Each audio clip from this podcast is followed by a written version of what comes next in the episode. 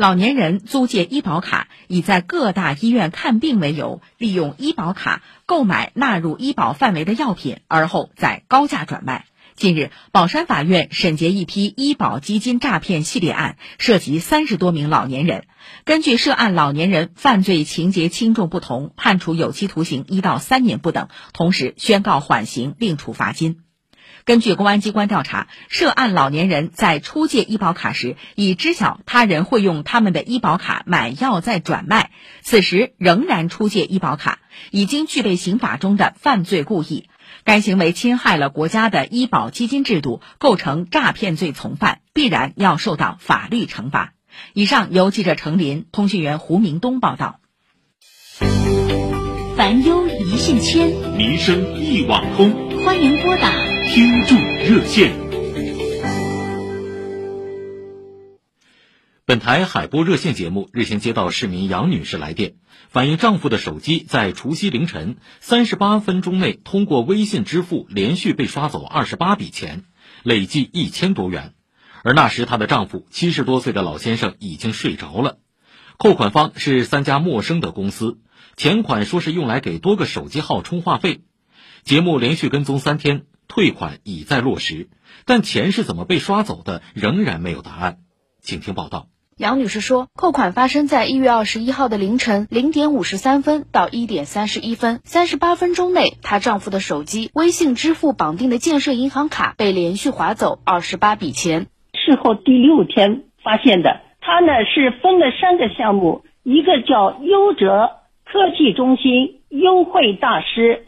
还有就是微信权益购买的电话卡跟微信进行沟通联系，让我们很惊讶的是，他竟然在后台查询告诉我们是通过密码支付正常交易出去的，这个呢是让我们感到非常不安全。之所以感到惊讶，是因为杨女士说，当天他们夫妻俩很早就睡下了，身边也没有其他家人。您先生的那个手机啊，有没有设置免密支付啊？没有，这个我是请微信的后台也帮我们都查了，我们没有授权自动扣款，也没有免密支付，人脸识别也没有开通，所以呢，我们非常困惑的是，为什么可以这么轻易的？不通过本人操作，他可以成交。想了解到底发生了什么，在哪儿做的有可能有漏洞了，那我们就把这个漏洞给补上。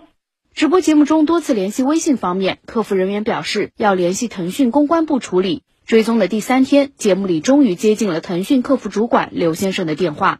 优泽科技中心优惠大师话费权益购买。是怎么在凌晨的一点钟实现这样的一个扣费的？都是在一个常用设备上，通过输入密码的方式逐次完成的。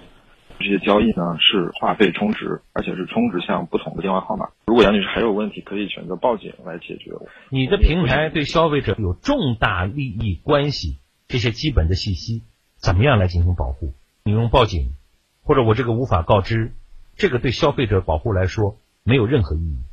对于杨女士来说，但她更想知道的是这个过程是怎么产生的，潜在的危险在哪里，我应该做什么样的防范？我们也会好好去再分析和总结这个客诉案例，然后去想办法再优化我们消费者保护，包括像商家管理这些方面的一些啊规定吧。昨天节目直播时，二十八笔费用已经退了二十五笔，还有一家公司的三笔没退。刘先生表示，会采用所谓用户体验关怀的形式推进退款，并对涉事商家展开调查。话费权益购买、优泽科技中心、优惠大师这三家，他说不清，他就不应该再出现在微信支付这个生态圈里。是的，我们已经开始启动对前两家的调查，因为第三家他应该履行的责任还没履行完，所以我们现在还是先联系他。后面我们会对他进行详细的调查，然后按照平台的规定对他进行处理。钱是怎么被刷走的？问题出在哪里？希望能够尽快得到答案。以上由记者海波、吴雅贤、杨丽轩报道。